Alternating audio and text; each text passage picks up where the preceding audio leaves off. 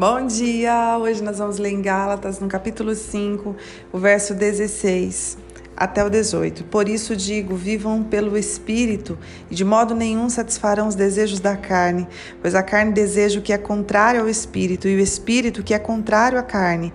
Eles estão em conflito um com o outro, de modo que vocês não fazem o que desejam. Mas se vocês são guiados pelo Espírito, não estão debaixo da lei. Essa palavra é, nós precisamos entendê-la, né? Que ou nós vamos satisfazer os desejos da nossa carne, ou nós vamos satisfazer os desejos do nosso espírito.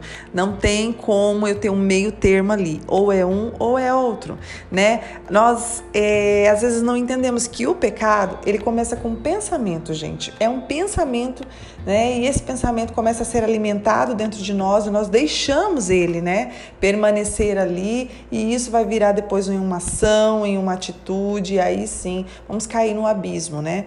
E nós temos ferramentas para matar a nossa carne, né? Para crucificá-la. Nós temos jejum, nós temos a oração, né? Quanto tempo você passa ali falando com o Senhor, a leitura da palavra, a meditação naquilo que você leu, né? E tudo, tudo que alimenta o teu espírito, isso precisa, né, acontecer na sua vida. A nossa carne não vai querer passar horas falando com o Senhor, ela não vai querer que a gente passe um tempo lendo a palavra, um tempo a jejuar. Não, ela não vai querer isso, né? Ela quer estar forte.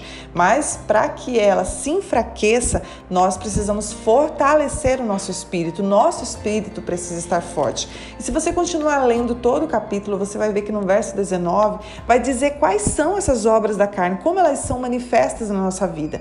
E é imoralidade sexual, impureza, libertinagem, idolatria, feitiçaria, ódio, discórdia, ciúmes, ira, egoísmo, dissensões, facções, inveja, embriaguez, orgias e coisas semelhantes.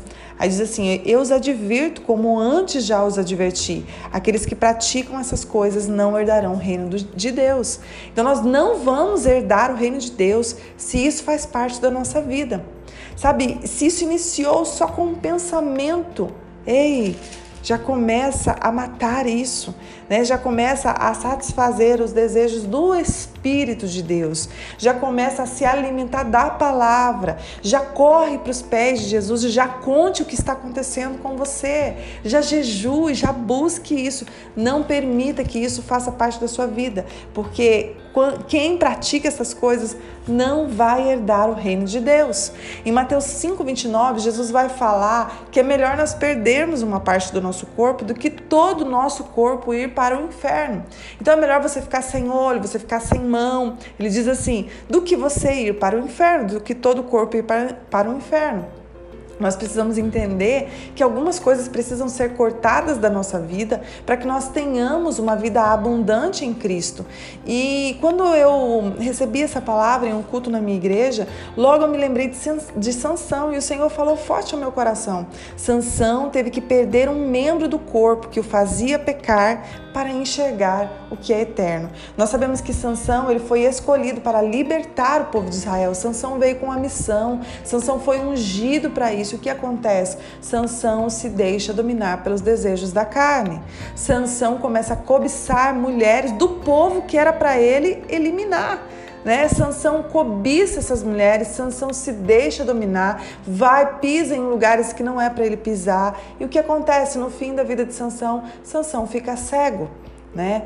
É, nós sabemos que no final de tudo, Sansão, na sua morte, ele mata mais do que em toda a sua vida. Ele cumpre o propósito dele, mas agora já sem os, sem os dois olhos. Né? Eles capturam Sansão, é, e furam os dois olhos Sansão, o torturam. Então nós vemos aqui que Sansão teve que perder os olhos para conseguir enxergar aquilo que é eterno. Então nós precisamos, gente, nos despertar. Se isso faz parte da tua vida, se alguma área da tua vida ela está contaminada e você percebe que a tua carne está mais forte do que o teu espírito, ei, se desperte nesta manhã. Não se distraia. O Senhor tem obra na tua vida, tem um propósito. Você foi criado para um propósito. Não deixe que a tua carne te domine. Quem precisa te dominar é o teu espírito. Você precisa precisa ser guiado pelo Espírito de Deus. Então arranque aquilo que está trazendo esses desejos, aflorando esses desejos na tua carne.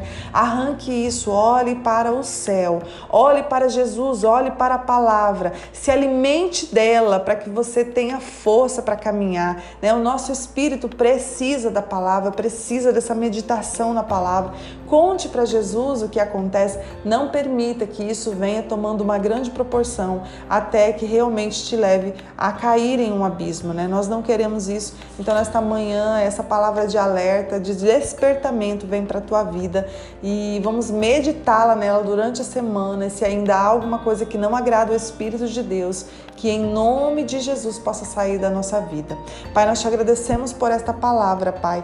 Abra os nossos olhos, pois queremos ter o frutos do Espírito em nós: o amor, a alegria, a paz, a paciência, a benignidade, a bondade, a fidelidade, a mansidão e o domínio próprio, Pai. Isso precisa fazer parte da nossa vida. Nós não queremos, Pai, que nós sejamos distraídos, que nós possamos perder a comunhão contigo, que a nossa carne venha gritar mais alto, venha dominar a nossa vida. Não. Nós queremos que o teu Espírito venha nos dominar, venha nos guiar, Pai, para aquilo que o Senhor planejou e projetou para as nossas vidas. Nós queremos que a nossa visão possa estar focada naquilo que é eterno e não nas coisas fúteis desta terra. Em nome de Jesus, abra os nossos olhos. Nós te convidamos, adentra nosso coração, adentra nossa vida, abra os nossos olhos para que possamos viver uma vida digna e abençoada para colher o melhor dessa terra. Em nome de Jesus, amém.